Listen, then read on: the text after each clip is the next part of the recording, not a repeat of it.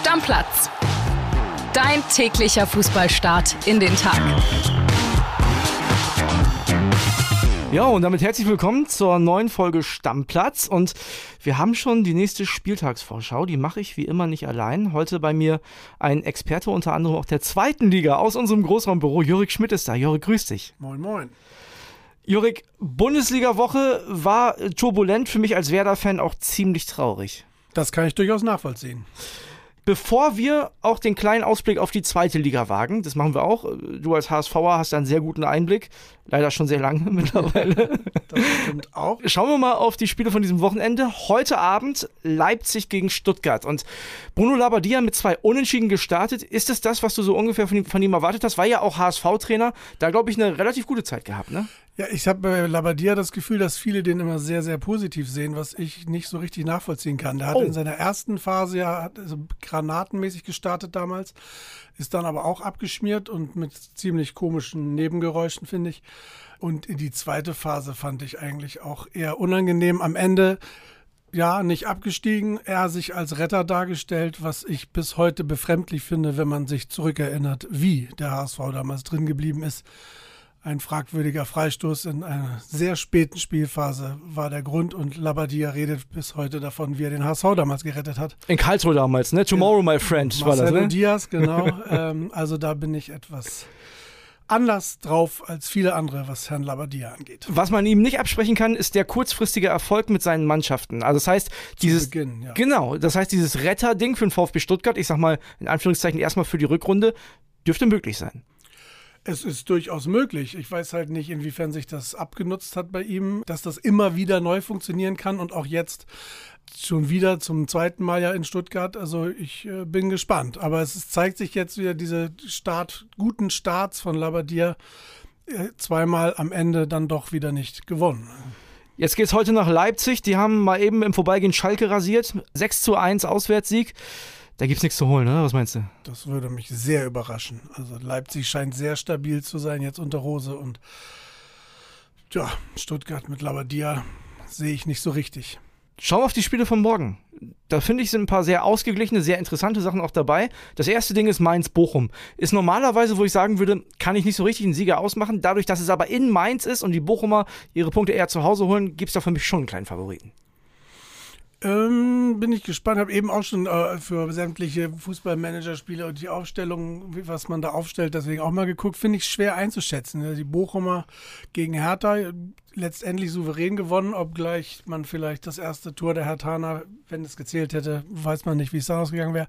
Ich sehe Bochum recht stabil zuletzt und einen richtigen Favoriten habe ich da nicht. Welcher ist deiner? Ich würde schon sagen, dass die Mainzer zu Hause eher der Favorit sind. Ich finde, die haben es dem BVB sehr schwer gemacht.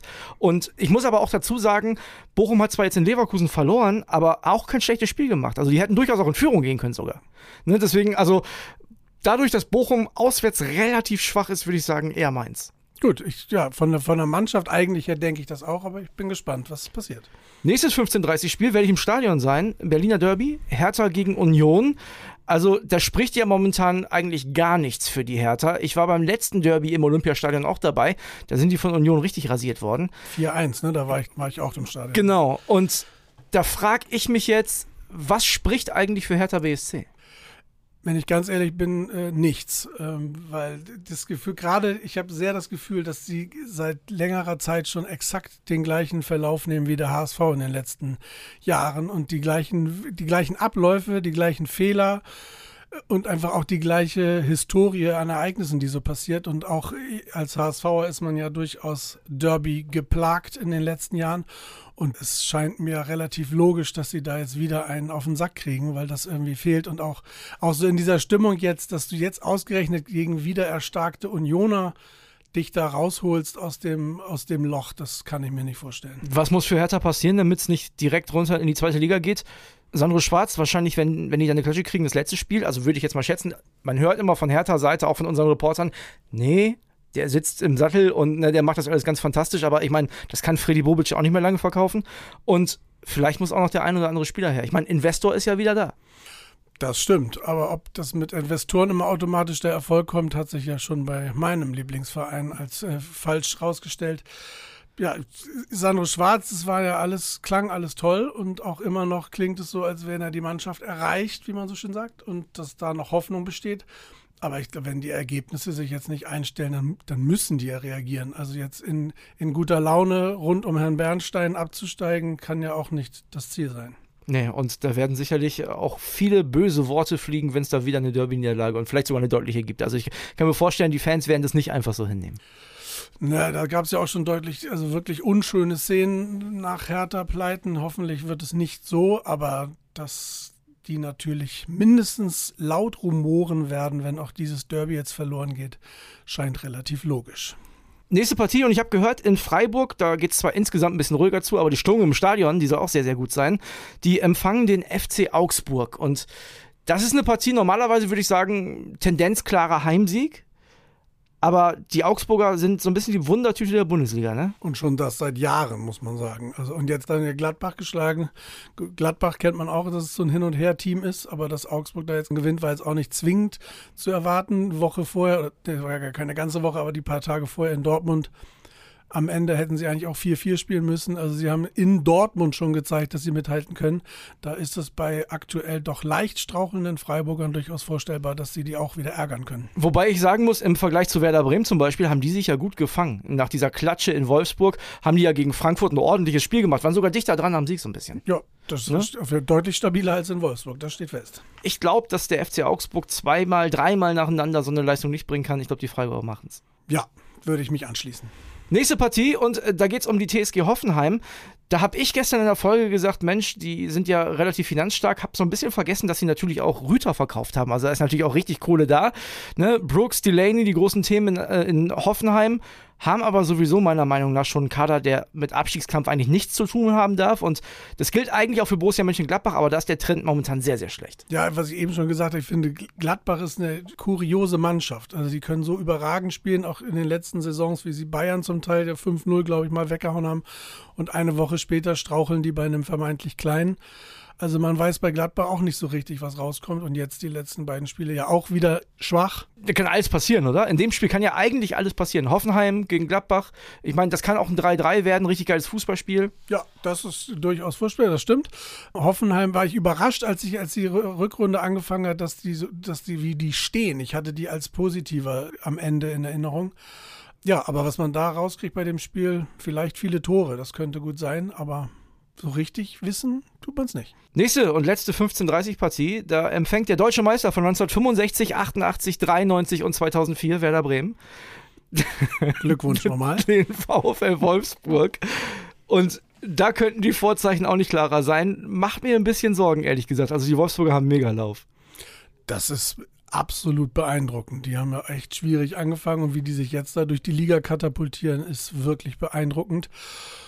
Und ja, die lieben Bremer jetzt nicht so beeindruckend die letzte Woche. Insofern, der Favorit steht fest. Super krasse individuelle Fehler. Also gegen Köln ja sowieso. Ich habe es schon mehrfach gesagt, die Tore, die ersten Tore hergeschenkt. Und jetzt auch im Spiel gegen Union. Also diese Unsicherheit bei Pavlenka in der kompletten Verteidigung auch, das macht mir wirklich Sorgen, weil ich erinnere mich an, ans Abstiegsjahr. Ich fühle mich immer mehr erinnert ans Abstiegsjahr. Gut angefangen und komplett katastrophal nachgelassen am Ende. Ja, das, das, euer Abstiegsjahr habe ich gar nicht mehr so richtig auf dem Schirm, aber jetzt finde ich es auch kurios, weil sie doch sehr stabil wirkten in der Hinrunde und dann so in Köln auseinandergenommen zu werden, jetzt auch nicht so richtig gut oder richtig viele Chancen auf den Sieg und ja, was du sagst, hinten extrem wackelig. Könnte eng werden. Was mir am meisten Sorgen macht daran ist, es ist jetzt auch nicht so, als wenn vier Leute fehlen, die noch irgendwie zurückkommen. Ich meine, das ist die gleiche Mannschaft wie in der Hinrunde. Absolut, genau. Deswegen finde ich es verwunderlich, dass die so einzubrechen scheinen im Moment. Aber ja, den Kader kennst du dann besser als ich, ob da noch wer in der Hinterhand ist. Aber den Eindruck habe ich tatsächlich auch nicht. Eine Partie haben wir am Samstag noch, und zwar 18.30 Bayern gegen Frankfurt. Und ich bin eigentlich froh, dass die Bayern bis jetzt noch nicht gewonnen haben und die Bundesliga einigermaßen spannend bleibt. Aber irgendwie habe ich das Gefühl, der Rest hat dann auch nicht genug draus gemacht, weil die sind immer noch gefühlt weit weg, die Bayern. Ne? Ja, also man hat ja immer das Gefühl, dass die nicht so richtig einzuholen sind ganz am Ende. Und ja, jetzt zweimal 1-1, verwunderlich. Man hat eigentlich ja das Gefühl, irgendwann knallt es dann, irgendjemand ist dann das, das krachende Opfer. Ob das ausgerechnet Frankfurt wird, muss man mal schauen, weil die ja durchaus gut mithalten können. Das Hinspiel war stark von den Bayern. Da haben die in Frankfurt direkt mal ein Statement gesetzt am ersten Spieltag. Stimmt, das war eine ziemliche Klatsche gleich zum Start. Ob es die wieder geben wird, das glaube ich nicht. Aber dass Bayern mal wieder gewinnt, müsste eigentlich, ist ein Naturgesetz in der Bundesliga. Ich glaube, nach, nach zweimal unglücklichen 1-1 sind sie einfach mal wieder dran. Andererseits hat es ja auch Gründe, dass sie 1-1 spielen. Und so ein bisschen neben, Nebenhergeräusche jetzt mit, mit Herrn Gnabry und so. Es wirkt nicht so stabil, wie man das Gefühl hatte, wie es war vor, den, vor dieser Woche. Was ich mich so ein bisschen gefragt habe, ist, wenn Julian Nagelsmann sich nach dem Tapalovic aus hinstellt und sagt, es gab nie so ein richtiges Miteinander. Ich meine, die arbeiten ja nicht seit gestern zusammen. Es ist schon verrückt, oder? Kein richtiges Miteinander, kennt man sich beim HSV ja auch ganz gut mit aus. Insofern, ähm, ja, interessante Äußerung und ja, tatsächlich schwer vorstellbar, dass dann da so richtig hundertprozentig gute Arbeit am Ende bei rauskommt, wenn es da im Verein knirscht. Also, soweit die Bundesliga-Vorschau. Da machen wir erstmal den kleinen Deckel drauf und jetzt kommen wir zur zweiten Liga. Ich habe es gerade schon gesagt, du kennst dich leider, und ich sag's als Werder-Fan ganz ehrlich leider, weil mich nervt es mittlerweile auch, mittlerweile sehr gut aus in der zweiten Liga. Der HSV auf Platz 2, die standen nach der Hinrunde in den letzten Jahren immer mal wieder sehr gut da und dann kam irgendwann der April. Hast du wieder Angst davor oder meinst du, diesmal passiert das nicht? Wenn ich mich richtig erinnere, den richtigen Aprilfluch haben wir, glaube ich, letztes Jahr äh, beiseite geschoben. Aber das natürlich die Sorge, dass, dass das wieder passieren könnte, ist natürlich da. Also man hat ja auch gar kein, kein nach den, nach vier Jahren gar nicht das Gefühl, dass man auch verstanden hat, woran es eigentlich genau gelegen hat. Und jetzt hat man schon das Gefühl, dass es so seit, seit letztem Jahr kontinuierlich stabiler geworden ist. Aber dass da irgendwas HSV-Spezielles noch um die Ecke kommen kann, das muss man, glaube ich, jederzeit befürchten. Wenn wir uns die Tabelle nach der Hinrunde anschauen, dann sieht es aber eigentlich ganz gut aus. Erster Darmstadt momentan, die haben 36 Punkte. Und dann kommt der HSV mit 34, Heidenheim auf 3, der Relegationsplatz mit 33. Und dann sind aber auch schon vier Punkte zwischen Heidenheim und Kaiserslautern auf Platz 4. Das heißt, man geht ja auch schon mit diesem Vorsprung rein. Und ist meiner Meinung nach, ich weiß nicht, wie du das siehst, du hast du den besseren Einblick, aber vom Kader her ist der HSV doch die beste Mannschaft der zweiten Liga. Ja, also was angenehm finde, ist an dem Kader, finde ich, dass es halt jetzt nicht mehr diese Kader-typisch, äh, die HSV-typischen Kader der letzten zehn Jahre ist, wo, wo viele alternde Stars noch mitgewirkt haben. Also, dass man schon das Gefühl hat, da ist jetzt, da ist eine Idee hinter, die auch verfolgt wird. Viele junge Spieler, Namen zum Teil, die, glaube ich, viele von uns vor drei Jahren noch nie gehört hatten. Und dass die sich kontinuierlich zusammenraufen und dazu so einer stabilen Mannschaft werden, das macht einfach Spaß. Und auch unabhängig von den Ergebnissen hat es Spaß gemacht, in den letzten Jahren oder in den letzten zwei Jahren diese Entwicklung zu sehen, weil diese, die Jahre davor einfach genervt haben. Deswegen, ich finde aber der stärkste Kader, deswegen ist das schwer zu sagen, finde ich, weil es von den Namen her kann man es irgendwie gar nicht so richtig vergleichen, würde ich sagen. Aber ähm, so wie sie die Hinrunde gespielt haben und so kontinuierlich wie Glatzel trifft und wenn das so weitergeht, müssten sie sich, sie können sich am Ende wieder nur selber schlagen, wenn die anderen es schaffen, sie zu überholen. Was beim HSV so ein bisschen kurios ist, ich meine, die haben die meisten Siege in der zweiten Liga geholt, die haben elfmal gewonnen, ne? Die haben aber auch fünfmal verloren. Das ist für ein Spitzenteam sehr, sehr ungewöhnlich nach der Hinrunde. Wenn du zum Beispiel mal guckst, der FC St. Pauli, der Stadtnachbar, der ist auf Platz 5, der, der ist auf Platz 15, auf dem ersten Nicht-Abstiegsplatz, die haben auch nur sechsmal verloren. Die haben nicht so oft gewonnen, aber die haben auch nur sechsmal verloren. Ja. Weißt du, also ist schon irgendwie komisch. Scheint so ein bisschen do or die, nur ein Unentschieden diese Saison. Ja, das, das Kuriose ist, letzt, Starts letzte Saison hatten wir jetzt grob geschätzt nach zehn Spieltagen sechs Unentschieden, haben alle geschrien, der HSV kann nicht gewinnen. Jetzt haben wir deutlich mehr Siege gehabt und aber halt auch Niederlagen.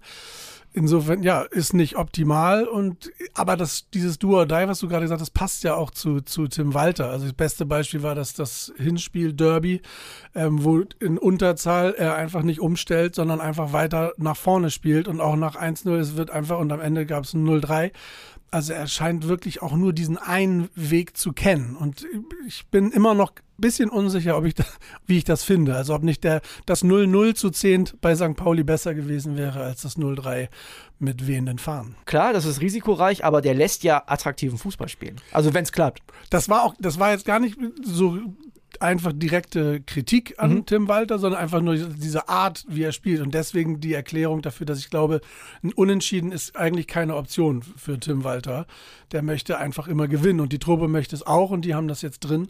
Und dass man sich dann mal einen fängt und noch verliert, passiert halt dann. Eher als wenn man sagt, pass auf, wir spielen ja schön auf Unentschieden. Jetzt startet der HSV am Sonntag zu Hause gegen Eintracht Braunschweig. Das ist ja normalerweise ein Spiel, wo du als neutraler Zuschauer sagst, das ist doch ein klarer Heimsieg. Warum, warum wird es trotzdem schwer? Weil ich kein neutraler Zuschauer bin und genau das die Partien sind, die einem äh, den Schauer über den Rücken schieben. Allein diese Vorstellung, also es war eigentlich auch ganz schön, jetzt so lange Pause zu haben und Zweiter zu sein, keine Peinlichkeiten. Das letzte Spiel war schön äh, gegen Sandhausen, 4-2 gewonnen, war ein toller Tag, ich war im Stadion. Das Gefühl jetzt, knapp drei Monate zu haben, war ganz schön dass im Zweifel der alljährliche Rückrundenkäse jetzt wieder losgehen könnte, das äh, möchte man sich gar nicht vorstellen. Aber wir müssen uns wieder tatenlos stellen und zugucken. Und klar, vom Papier, Ausgangslage muss der HSV das gewinnen. Und auch wenn sie diese Ziele erreichen wollen. Also wenn du jetzt startest mit einer Heimklatsche gegen Braunschweig, dann geht es, glaube ich, wie leicht wieder von vorne los. Ich lasse dich natürlich nicht weg ohne deine Einschätzung im Auf- und Abstiegskampf. Also wenn wir uns mal angucken, Darmstadt, Hamburg, Heidenheim und dann sagen wir mal Lautern, Hannover, Paderborn und Düsseldorf sind auch noch in der Verlosung. Ja. Ne? Welche drei machen es? Ich meine, Darmstadt, die haben natürlich einen Riesenvorteil, die haben erst einmal verloren. Das ist natürlich stark. Darmstadt einmal? Ein, verloren. Eine, ja, zehn Siege, sechs Unentschieden, nur einmal verloren die sind bärenstark und das ist ja auch seit Jahren stabil. Ne? Also, dass die mal wieder da oben mitmischen und auch um den Aufstieg richtig bis zum Ende mitspielen, halte ich für sehr wahrscheinlich. Und wer noch? Wer, wer wird Zweiter, wer wird Dritter oder wer steigt noch mit direkt auf? Wo landet der HSV? Ja, jetzt, jetzt musste. Jetzt, jetzt musste. Ja, hätte ich das gewusst. Also diese klaren Äußerungen mit, also wie gesagt, da bin ich zu sehr befangen in sämtliche Richtungen, was den HSV angeht, mich da jetzt auch eine richtige Platzierung festlegen zu wollen. Ich mache das für dich. Der HSV geht direkt hoch. Ich danke dir. Ja, kein Problem. Der HSV geht direkt hoch. Okay, dann müssen wir noch die Frage klären, wer wird ein Dritter? Wird Heidenheim oder äh, vielleicht etwas in Anführungszeichen Größeres? Also Lautern fände ich sehr sympathisch. Lautern wäre sehr sympathisch nach dem Grauen der letzten Jahrzehnte fast. Aber ob Lautern so stabil ist, die haben ja auch gerne mal noch so eine, eine, Gurke drin. Also Heidenheim wirkt für mich am stabilsten auch von Kader, Umfeld, Trainer.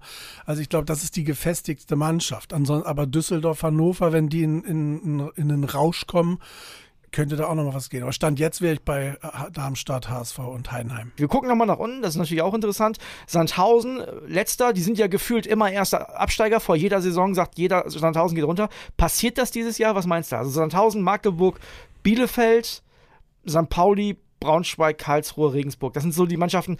Der SFC Nürnberg vielleicht auch noch, aber die halte ich für zu stark. Ja, Nürnberg wäre krass. Also, ich meine, die hatte ich aber auch vor der Saison deutlich stärker. Die hatte ich als deutlichen Mitkonkurrenten oben äh, erwartet. Dass die da so eine Krisensaison wieder hinlegen, kurios, aber eigentlich zu stark, finde ich. Sandhausen hat eigentlich, finde ich, auch mit, gerade mit David Kinzombie, den ich beim HSV kennenlernen durfte, ähm, sich gut verstärkt. Beide Kinzombies spielen. Beide ja, ne? spielen. Die haben eigentlich auch einen ganz guten Kader. Aber tja, letzter nach der Hinrunde sieht nicht besonders gut aus, dass man es dann noch rausschafft. man muss dazu sagen, es ist unten sehr eng. Ne? Zwischen Platz 18 und Platz 10 liegen nur vier Punkte. Ja. Also es ist schon, schon echt, wenn ich mir das so angucke, ich, also ich glaube nicht, dass der FC St. Pauli absteigt. Ich glaube auch nicht, dass Arminia Bielefeld absteigt, weil die sind vom Kader her meiner Meinung nach eigentlich eine Spitzenmannschaft. Also finde ich verrückt, dass die da unten stehen. Wenn man sich anguckt, was die für eine individuelle Qualität in der Mannschaft haben, Bielefeld, dann haben die da eigentlich gar nichts zu suchen. Aber das, das war ja bei anderen auch schon so und die sind am Ende trotzdem runtergegangen. Also ich glaube, Sandhausen und Magdeburg werden es auf jeden Fall sehr schwer haben und ich glaube auch Eintracht Braunschweig. Ja, kann ich, kann ich wenig gegen sagen. Dann würde ich dir durchaus äh, recht geben, dass das zumindest ein sehr wahrscheinliches Szenario der letzten drei wäre. Wir werden es erfahren. Zweite Liga geht auch heute wieder los. Jörg, ich danke dir schon mal. Hat mir Sehr Spaß gerne. gemacht. Mir du auch. bist Vielen wieder Dank. herzlich eingeladen hier bei Stammplatz. Ja, toll, endlich mal hier drin zu sitzen und nicht immer nur an der Tür vorbeizulaufen. ja.